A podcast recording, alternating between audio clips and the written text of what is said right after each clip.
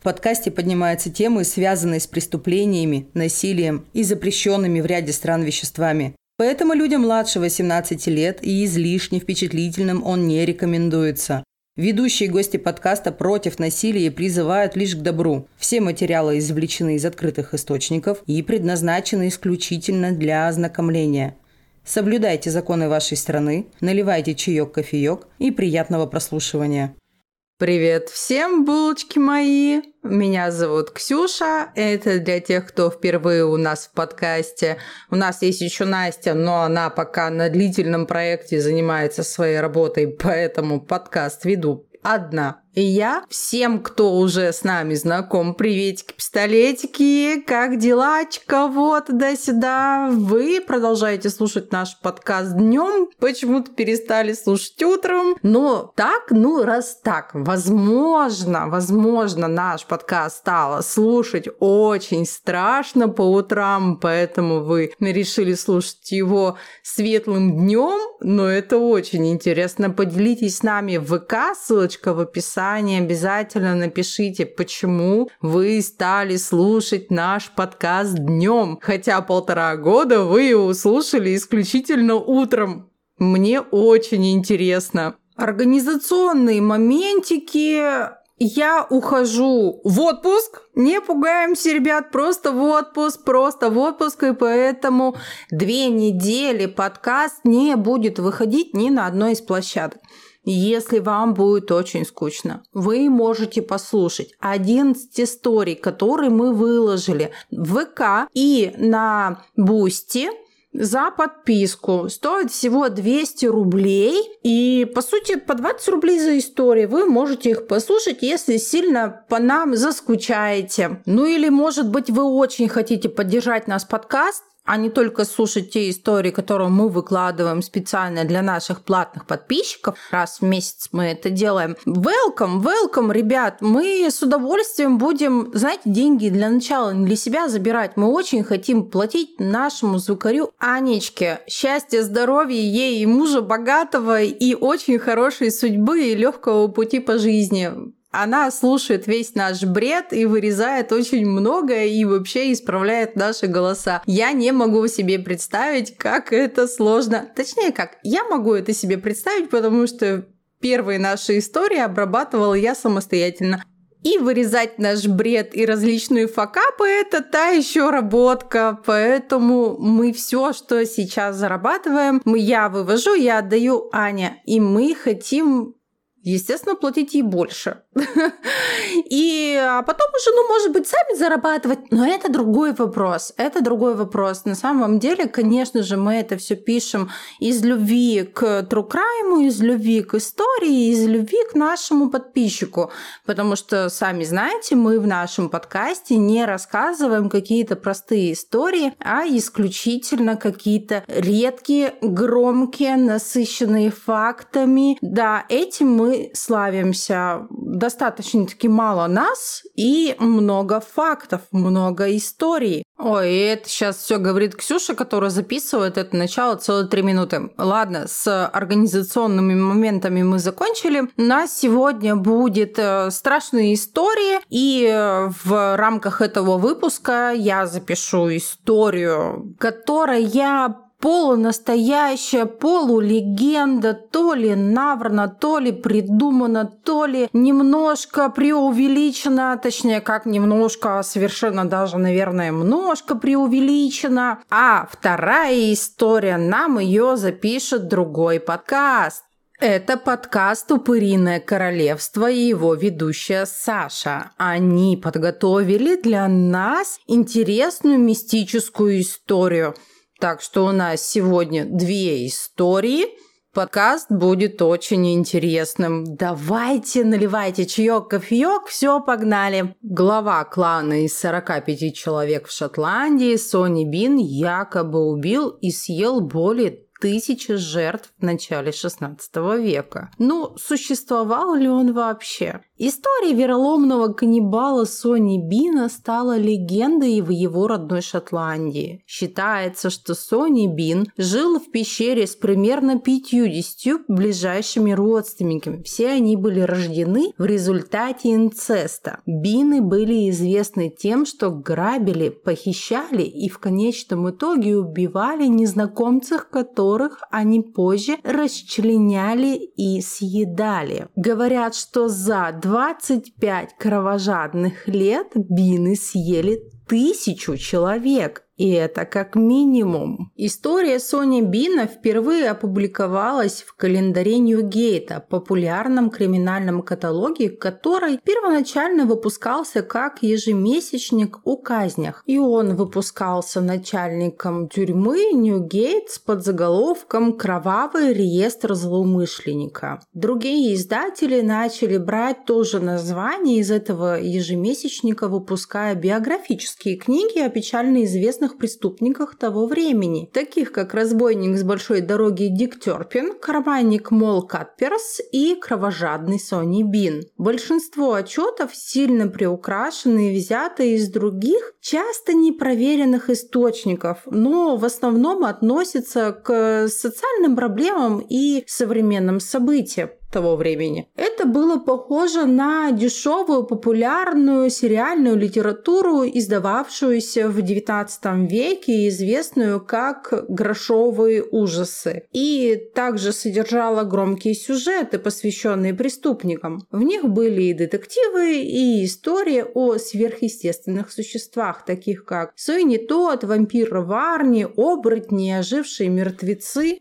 И, кстати, эти истории, они ведь дожили и до наших времен. Вот эти ужасы запени, грошовые ужасы, их по-разному называют. Ну, если переводить, да, с, с английского на русский. Эти грошовые ужасы, это, например, очень яркий пример уж, извините за тавтологию, я посещаю тайный клуб тавтологов, сериал Penny Dreadful. Буквально грошовые ужасы. А в русской адаптации он называется называется «Страшные сказки». Он основан на этих рассказах. В главных ролях снимается несравненная Ева Грин, обожаю ее, Тимоти Далтон, обожаю его, и Джош Харнет, обожаю его. Да, прям вообще всех их обожаю. И действие происходит в Лондоне времен правления королевы Виктории, то есть это такая вот, э, знаете, такой вайп, когда все черно-серое, когда Лондон он грязный, все везде грязное такое. Ну, это там все в сериале показано. И в этом сериале есть и ведьмы, и вампиры, и все что угодно, и картинка насыщена темная, и все мрачное. Прям вот все как я люблю. Если вы это любите, то, пожалуйста, Penny Dreadful. Интересно. А, это вот то, что касается ужасов за Penny, грошовых ужасов. Я не... Я когда переводила, я, если честно, не знала, как это правильно адаптировать к русскому языку. Ну, ужасы, запейник, грошовые ужасы, вот как-то так. И вот сегодняшняя наша история, она полувыдуманная, полуреальная. И она легла в основу легенды и обросла выдумками. И даже стала идеей для сценария фильма «У холмов есть глаза». Сценарист и режиссер Уэйс Крейвен тогда сказал, что использовал эту историю Сони Бина в качестве основного источника для своего сценария. Но э, реально ли легенда о Сони Бине? Человек, известный как Александр Сони Бин, предположительно родился в конце 1600-х годов. Мало что известно о его молодости, однако считается, что Сони Бин родился в Восточном Лотиане в конце 16 века и по профессии был кожевником. Также пишут, что он был земледельцем, так что кем он был, вообще непонятно. Оттуда из своего Лотиана он переехал в Эршир и женился на Агнес Дуглас. Молодожены, мистер и миссис Сони Бин, поселились в пещере Беннан недалеко от Белантра в Эйшере, Шотландии. Пещера Бенана была довольно внушительной обителью с туннелями, пронизывающими твердую скалу и простирающимися более чем на километр в длину. Кроме того, в это, так скажем, доме было много боковых проходов, которые они переоборудовали под свои нужды. Клан Бинов быстро рос. Жена Сони Бина родила 14 детей с постоянно растущим количеством голодных ртов, которых нужно было кормить, и без реальной работы и заработка, чтобы свести концы с концами. Бин обратился к грабежу и убийствам, и его семье не потребовалось много времени, чтобы помочь ему с его преступлениями. То есть они все были за. Семья Бинов работала вместе, чтобы устроить засаду одиноким путешественникам и местным прохожим, и в результате у них осталась гора тел, от которых нужно было избавиться. Как гласит легенда, именно так Бины пришли к каннибализму. Говорят, что клан расчленял тела своих жертв, сушил, мариновал, вялил и всячески заготавливал на голодное время в своей пещере. Шло время, семья продолжала расти. В конечном итоге пещера стала домом для 18 внуков и 14 внучек. Все они родились в результате инцеста. Клан Бинов насчитывал 45 человек как минимум. И все они страстно желали человеческой плоти. Это была сплоченная небольшая армия во главе самого Александра Сони Бина. Они организовывали засады с военной точностью, выслеживая и набрасываясь на своих жертв, прежде чем затащить их безжизненные тела обратно в пещеру, чтобы сожрать. Обратно, потому что они оттуда выползли. Хо-хо. Ну, прям как в фильме. Список пропавших без вести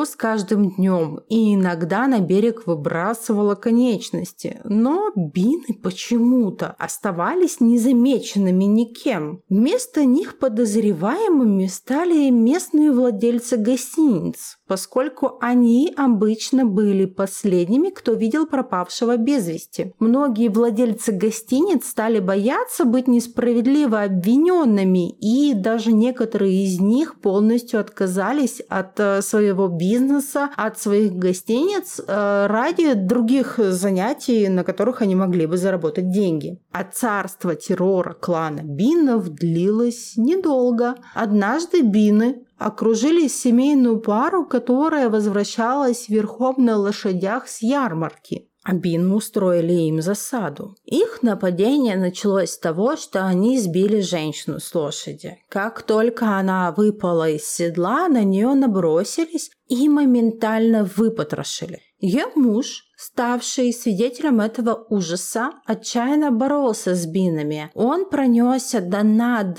несколькими из них на своей лошади и вытащил пистолет. Он отчаянно сражался, Пока, к счастью, не подоспела помощь. Понятно, что эта помощь подоспела не специально, а это было просто мимо крокодила. Это была группа из примерно 30 посетителей ярмарки, из той же, с которой ехали муж и жена. И когда бины заметили эту группу людей, они отступили. Оставшийся в живых мужчина, муж погибшей женщины, отправился в Глазго, где умолял короля Якова VI, чтобы он что-нибудь сделал с этим кланом бинов. И как сообщается, что даже сам король лично возглавил войско из 400 человек. Они осторожно вошли в пещеру, ну, то есть они туда прибыли, вошли в пещеру Бенани и увидели почти невероятное зрелище. Ну, для тех веков, но совершенно не для слушателей подкаста «Булочка True Crime», да? А по периметру стен рядами были развешаны для просушки части человеческих тел. По всей пещере лежали груды одежды вместе с драгоценностями и другими личными вещами жертв, вместе с кучами выброшенных костей. Бины изо всех сил пытались сбежать, но их было значительно меньше, и около 48 членов клана были арестованы. Ну, то есть, как бы, там, видимо, клан рос, потому что тут там 40 сообщается человек, тут 45, тут уже 48 арестованных, да, но мы понимаем, это легенда. И уж как количество людей, которые были в клане Бинов, оно, ну, варьируется. Некоторые из э, людей короля остались и собирали человеческие останки, которые могли найти, и закопали их в песках. Погребли, похоронив. Остальные сопровождали этот клан Бинов в Эдинбург, где их заперли в, в тюрьме. Преступления были настолько тяжкими, а вина настолько очевидной, что никто не предложил суда, и уже на следующий день их доставили в Лейд под э, приговором к смертной казни. 27 человек были повешены и четвертованы, что было особым медленным и суровым наказанием, да, это четвертование. Им отрезали конечности, жертвы истекали кровью, ну такое, короче. Жертвы и внуки клана были вынуждены стать э, свидетелем этого ужасного зрелища, как четвертование и повешение. И пока они кричали от ужаса, готовили костры для их сожжения. 21 женщину из клана Бин сожгли, сочтя их ведьмами.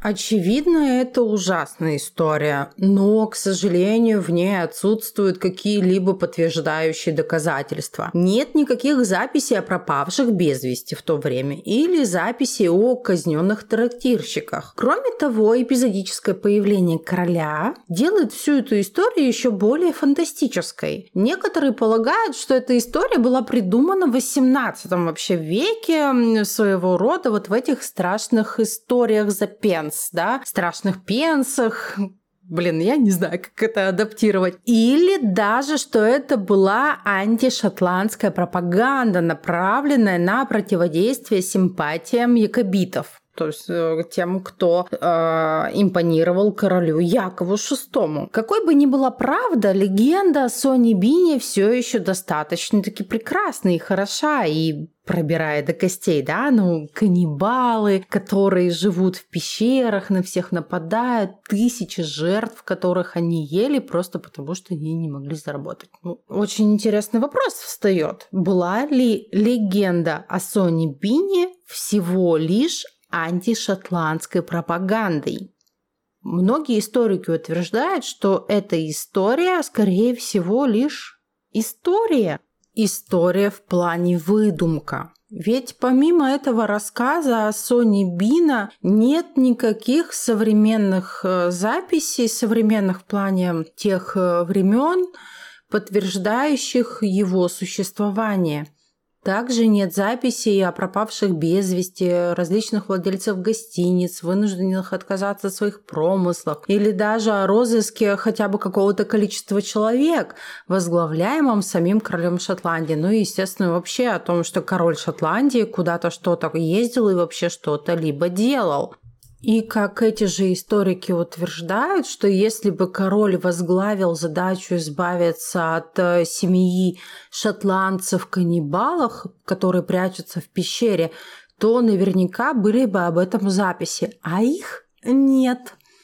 Ну, так откуда же взялась эта легенда? И некоторые историки утверждают, что это был просто инструмент английской пропаганды. Как они же утверждают историки, которые изучали историю Шотландии. Это звучит как сюжет для фильмов ужасов с кассовыми сборами, потому что этот сюжет был бы придуман для очень похожей цели – продавать книги. И у этой истории более зловещий подтекст. Журналы и книги, в которых печаталась эта история, были изданы не в Шотландии, а в Англии. В то время, когда против шотландцев были широко распространены пропаганды о первобытности шотландцев. Действительно, английские СМИ в конце 17 и начале 18 веков часто изображали шотландцев как зловещих варваров, потому что шотландцы пытались восстановить одного из своих на британском престоле. И, скорее всего, такие истории, как э, Сони Бина, распространялись, чтобы лишить шотландцев их права голоса вообще на что-либо. И еще интересный фактик. Такое имя, как Сони, на самом деле это так скажем, термин, который используется для мультяшного шотландского персонажа, типа русский Иван, да? Знаете, как в зарубежных фильмах, типа Иван Клюквин, вот эта вот история, знаете, любит водку, всегда носит с собой балалайку и своего собственного медведя водит за ручку. Вот э, и Иван для русского, так и Сони для шотландцев. Это как для ирландца имя Падди. И как бы история Сони это как будто бы насмешка над э, шотландцами, народом настолько варварским, что они могли произвести на свет вот такого монстра вроде Сони, который жил в пещере и ел людей. И вот правда это или неправда, непонятно. Но понятно лишь одно, что это история Сони Бина. Правда это или неправда, тем не менее, она будет вдохновлять э, все СМИ и различные умы все долгие годы. И эта история Сони Бина, она стала как прародителем для сценария фильма «У холмов есть глаза». А это ведь культовый фильм, среди всех ужастиков. То есть это прямо классика классик из классиков. И этот фильм «У холмов есть глаза», он рассказывает о семье, которая застряла в пустыне Невада и подвергается ужасному нападению ужасных монстров. Да, не забываем про тот клуб тавтологов, который я посвящ... Э, посещаю, посвящаю. Я посвящаю этот выпуск своей маме и клубу тавтологов, который я посещаю. Ну, come on. Ксения Викторовна, добрый вечер. Ох, немножко давайте сначала. Фильм о семье, которая застряла в пустыне Невада и впоследствии подвергается охоте и террору со стороны группы врожденных мутантов, живущих в близлежащих горах. Они там прямо все кровосмешались, видимо, столетиями, они все такие страшные уроды. И фильмы, как в истории Сони Бина, это ужасный выводок каннибалов, которые охотятся на всех вообще.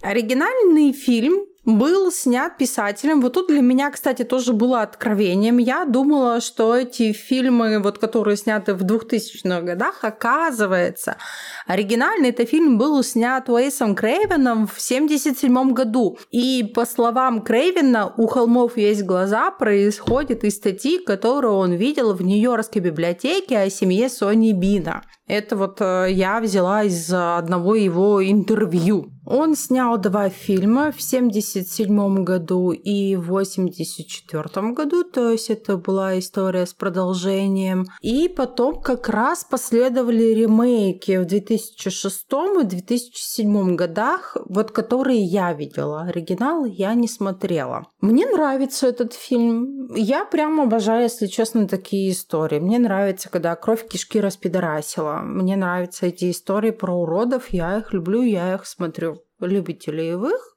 Напишите мне, я хоть э, узнаю, любите ли вы такие истории и фильмы. А есть вообще фильм, который называется Sony Flash of Man. Если буквально переводить это Sony плоть человека, а на русском э, языке его адаптировали, то есть его перевели на русский, его название адаптировали как «Повелитель тьмы». Мне вот, кстати, всегда непонятно было, как, чем они руководствуются, когда они это делают. Фильм 2012 года, режиссер Рики Вуд, Рейтинги у фильма очень низкие, то есть это 4,6 на MDB. Это, ну, прям, типа, фу. Идея фильма и сценарий, собственно, такова. Сони в этом фильме – это религиозный убийца-психопат, который водит черное такси и похищает людей на улице. И у него есть безумная семья убийцы. Они там, естественно, все в инцесте самопоскрещивались, и родилось то его куча уродов. А, и Сони с помощью своего искусного хирургического лезвия расчленяет похищенных, чтобы всех покормить человеческой плотью и покормить прикованного зверя в подвале. А вот тут, а, знаете ли, интрига. Я этот фильм посмотрела, и я от него не ожидала многого, потому что у него рейтинги везде очень низкие, ниже пятерки. Но я была приятно удивлена. Я правда посмотрела этот фильм ради вас. И в любом случае это не то, чтобы шедевр, но его определенно стоит посмотреть, честно хочу сказать. И стоит его посмотреть не из-за великих диалогов, не из-за кра- какой-то красивой картинки, не из-за великолепных каких-то актеров, которые мы знаем, а из-за развязки. Я клянусь, только развязка должна быть оценена на 10 из 10. Она великолепна. Я ничего не буду рассказывать вам про развязку этого фильма. Найдете, посмотрите, обсудим.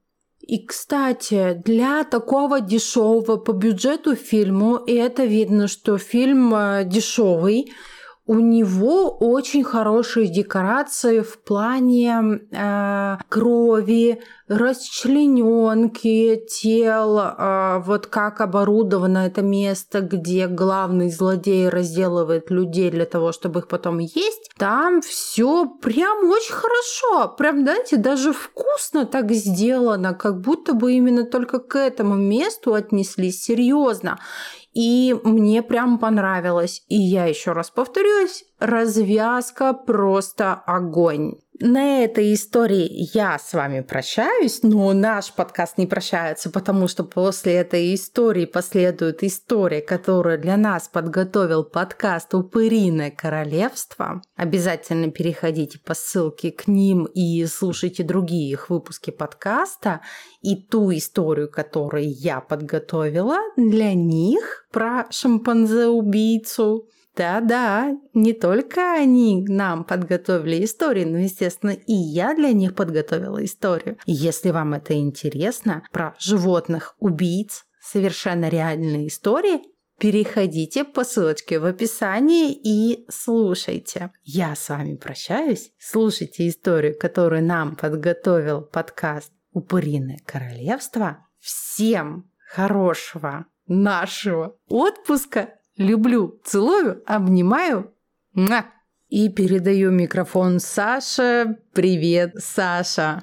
Привет, Ксюша и все те, кто, как и я сама, с интересом, трепетом и порой с замиранием сердца слушают классный подкаст «Булочка True Crime».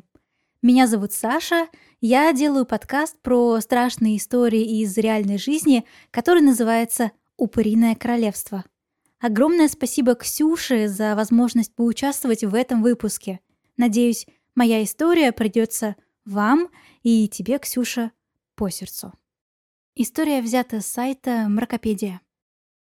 Я был совсем маленьким, когда бабушка привезла меня на лето к себе, в один из поселков, что постепенно угасают теперь на дальнем севере нашей области. Это лето было самым сказочным летом моего детства. До сих пор в моей памяти остается запах пирогов из печи, пыльный чулан, полный таинственного хлама, черный от времени забор, бескрайний огород с кустами смородины и ровными рядами картофеля, лесопилка и чудовищные завалы досочной обрези на краю поселка. И лес вокруг, а точнее тайга, безбрежная, темная. Ввиду юного возраста я избежал непременного среди деревенских парней мордобития и сразу был принят в ребячью стаю на правах мелкой сошки. Тем более был не какой-нибудь чужак городской, а Евдокии Степановны внук. Целыми днями мы носились по поселку, суя нос куда ни попадя. Как стая воронят, таскали с чужих огородов чахлую морковку и зеленый лук, играли в войну и разбойников, забытую в городе лапту, а вечерами или срывались в клуб на кино, или жгли костер и, отмахиваясь от комарья и мошки, травили всякие байки. По большей части были это пересказы фильмов или книжек, но были и самобытные страшилки про мертвецов с кладбища, что ходят возле околицы по ночам, про проклятого сумасшедшего деда, который был охранником в лагере и убивал зэков штыком в сердце, про татарку-колдунью, которая насылает порчу, и, конечно же, про всякую лесную нечисть, бабку-ёшку, волков, лешего и, местная специфика, беглых зэков-людоедов и секретный объект. По наивности своей я принимал эти байки за чистую монету и, ложась спать, долго трясся под одеялом, воображая себе всякие ужасы. А однажды, вдруг, к нам пришел настоящий ужас. Все было как обычно. Светлый северный вечер, пахнущий костром, печеной картошкой и сыростью. Блестящие глаза мальчишек, огоньки папирос, огни деревни. Крики ночных птиц, темная кромка леса подаль и негромкий, монотонный голос рассказчика. Мы опять разошлись за полночь, а утром меня неожиданно разбудила бабушка — выведать, не знаю ли я чего про Лёшку. Оказывается, прибежала его мать, не может найти сына. Я, заспанный, вышел во двор к тете Наде и честно рассказал, как сидели рядом у костра, как дружно разошлись по домам. К обеду стало ясно, Лёха пропал. А к вечеру уже весь маленький поселок гудел, как растревоженное осиное гнездо. Взрослые и ребятня обшаривали чердаки и сараи, прочесывали опушку леса. Ничего. Вечером вместо привычных посиделок у костра мы все сидели по домам. И я отчетливо помню, как вязкий, липкий страх сгущался вокруг, неслышно бродил по пустым ночным улочкам, заглядывал в окно. И так, пока не вернулась бабушка. С ней стало тепло и не так страшно. На следующее утро Леха так и не объявился. Тогда к поискам приступили уже серьезно. Вызвали участкового из соседнего поселка. А мужики, у кого были собаки, принялись прочесывать лес. Третий день не принес ничего нового. Лишь слухи и догадки бурлили в поселке. И так бы и кончился этот день ничем, но случилось то, чего все так ждали и боялись. Нашли его не мужики с собаками, не милиционер с пистолетом в кобуре. На Лёшкино тело натолкнулись вездесущие мальчишки. Наткнулись внезапно, совсем недалеко от поселка, в сторону реки, возле линии электропередач. Вечером парни сидели в доме у главы поселсовета, давали показания. А позже наша ребячья банда уже сидела у костра возле лесопилки и, раскрыв рты, слушала страшную повесть. Двое мальчишек, Димон и Васька, семиклассники. По моим тогдашним понятиям, уже большие дядьки. Пошли вдоль высоковольтной линии, прочесывая лесную опушку слева и справа. На Лёхино тело набрел Димон. И сперва от страха побежал прочь на просеку, громко окликая Ваську. Вместе уже, чуть осмелев, они рискнули приблизиться к тому, что так напугало Димку. Да, это был Леха. Он лежал, скрючившись, как эмбрион. Кулаки его были крепко сжаты, а ступни как будто слегка вывернуты. Белесые глаза были широко раскрыты, а зубы намертво вцепились в костяшки кулака, как будто он, даже мертвым, продолжал грызть свою руку. Эта картина странной и противоестественной смерти так напугала парней, что они бросились бегом в поселок и вернулись к телу уже в сопровождении взрослых. Я как-то ухитрился увязаться за парнями. Сперва меня попытались гнать, но я, шестилетний мальчишка изнемогающий от ужаса и любопытства, так и тащился за всеми, прибившись в конце концов к Ваське и Димке. Место нашли быстро, по приметной опоре линий электропередач. Но когда сунулись в лес, все оторопело замерли, глядя на странную противоестественную картину, что открылась нам. На примятом мху лежала лишь оболочка Лёхиного тела. В прямом смысле оболочка. Грудой тряпья лежала одежда, а подаль, как сброшенная гадючая чешуя, лежала синюшняя кожа, покрывавшая когда-то человеческое тело. Мне до сих пор иногда снится ночами эта кожа, мертвая, дряблая, со смятой маской лица, скальпом коротких светлых волос, грязными перчаточками рук. Как пустой пакет из-под мусора, как сдутый шарик. Я отчетливо разглядел все телесные подробности, родинки и уродливый надрыв на спине, как будто кто-то надорвал Леху снаружи и вынул его из кожи вместе с мясом и костями. Но что было странно, ни капли крови, ни клочка плоти не было рядом с этим кожаным мешком.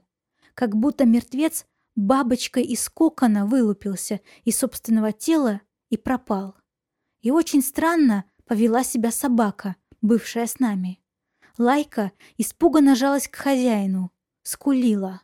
Потом вырвалась от хозяина и сбежала. И мы, в усмерть перепуганные, тоже бежали, не останавливаясь, до деревни. Потом вроде бы отошли от увиденного. Когда ребятня вновь собралась возле костра, парни были в центре внимания. И важно, пыхая папироской, рассказывали всю картину в деталях. Но чувствовалось, им не по себе. А я и вовсе сник. Эта мертвая кожа, эта одежда, все мерещилось мне, как наяву. В конце концов, от напряжения я разревелся, и меня отвели к бабушке. Потом настал новый день, и еще один. Но мой светлый, зеленый мир необратимо изменился. Стало тусклым солнце, тревожными были сны.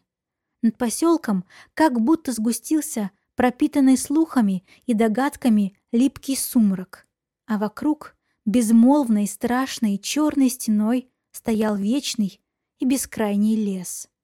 Бабушка заметила перемену, случившуюся со мной, и поскорей увезла меня в город, к матери. Лишь там, в городской суете, я начал приходить в себя. Ночные страхи оставили меня. Перестал сниться и Леха, вернее, то, что от него осталось. Но с тех пор я начал бояться леса. Страх этот со временем поутих, когда я стал старше и научился разбираться в хитросплетениях лесных тропинок, голосах птиц и деревьях. Но тревога, ощущение чего-то неведомого и жуткого не отпускают меня в лесу до сих пор. Вот такая история в жанре деревенской мистики получилась. Спасибо за ваше время и внимание. И еще раз большущее спасибо Ксюше за приглашение. Пока.